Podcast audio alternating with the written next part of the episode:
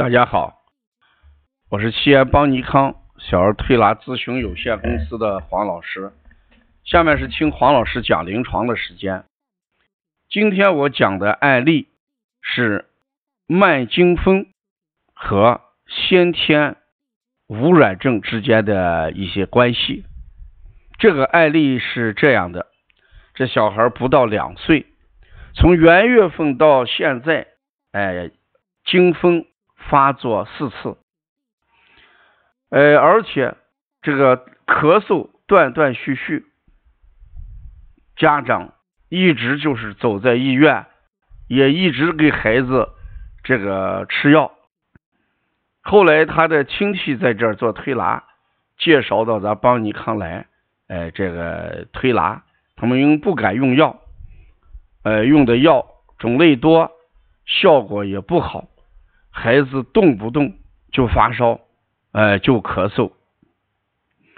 那我们在望闻问切诊断的过程当中，我感觉到这个孩子脸色黄，特别是我们呃面部呃诊断的时候，鼻区、口周这个地方青。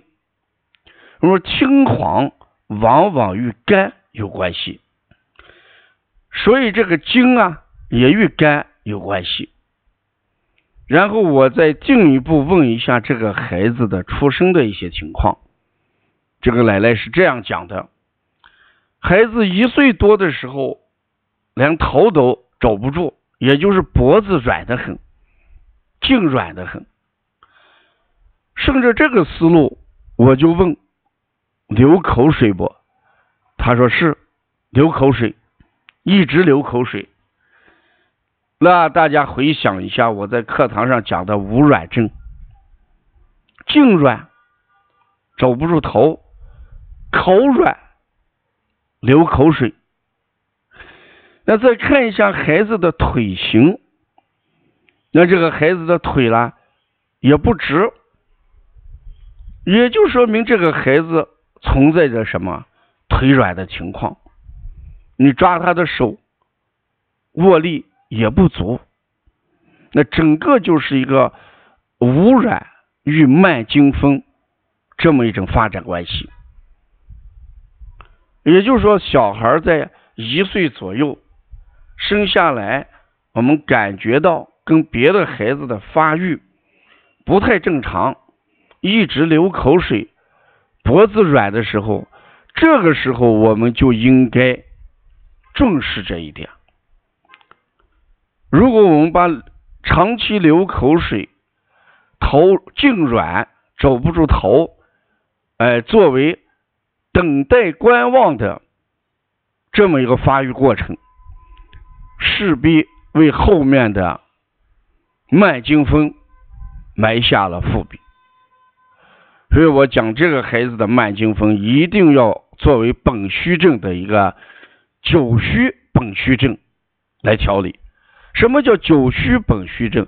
例如这个孩子本虚非一朝一日的事情，已经一生下来就有本虚的这么一种情况，家长没有做及时的去调理，反倒在每次发烧啊的时候都用的一些清热寒凉的药，这样虚上加虚。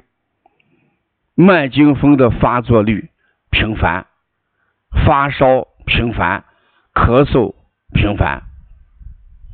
所以遇到这种情况，我想给大家讲这个案例，主要是如果孩子小的时候有无软症，那我们及时要加以调理，主要给孩子要健脾，哎，益肾。你看。脾主肌肉，肾主骨，肝主筋，所以呢，给孩子健脾益肾、清肺平肝，要做推拿的保健和调理，及时让孩子流口水、颈项软，甚至腿软这个情况有所改观。如果这个情况消除之后，那大一点。惊厥的次数也会怎么样减少，甚至不会惊厥。如果在调理的过程中，还是要按补虚的方法来调。这段时间一直给什么健脾益肾配的穴，像补脾，嗯，加这个肾阳、中脘、哎足三里，特别强调这个工字、擦背和摩腹，呃，擦揉百会、性门这些穴。对这个孩子的价值，呃，调了四五次。今天下午我看这个孩子的情况，脸色已经有所变化。我们说最难调的就是脸色青黄的孩子。今天我看这个脸色，这个基本上有所改观。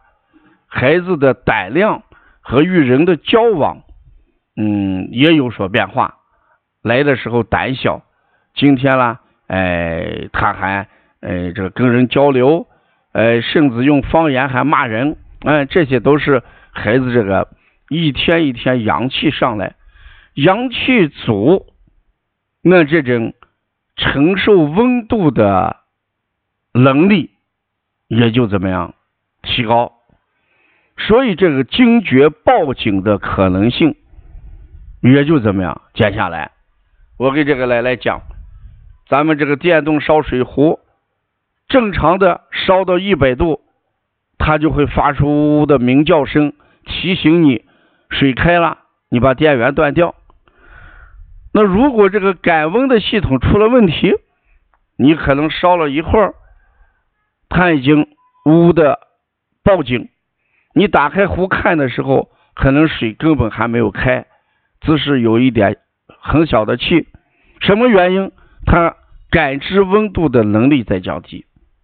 虚症的人，他对体温的感知能力一定是比较低的，所以说惊厥的风险就会高一点。所以调理惊厥，我们可以从综合这几个方面来考察。过去我给大家讲过急惊风，是不是主要与外邪有关？也讲了慢惊风，主要与孩子的本虚有关。而今天这个慢惊风，我已经给大家呃推演到与污染。没有得到的调理而留下的一些后遗症有关，探究疾病的真相是咱邦尼康这个治疗的一个核心价值。呃，我们的难度不在于用什么手法和什么治疗原则，我们的难度应该在剖析这个病怎么得的啊，这是很重要的。另外，咱们邦尼康，呃，最近，呃，好多这个文化产品，呃，深受我们育儿妈妈和同行的青睐。像王老师的舌象剖析，还有我们呃鼻炎、哮喘的一些专题的论坛一些书籍，还有如何给孩子看病啊。如果大家需要这些文化书籍，可以跟帮小编联系啊。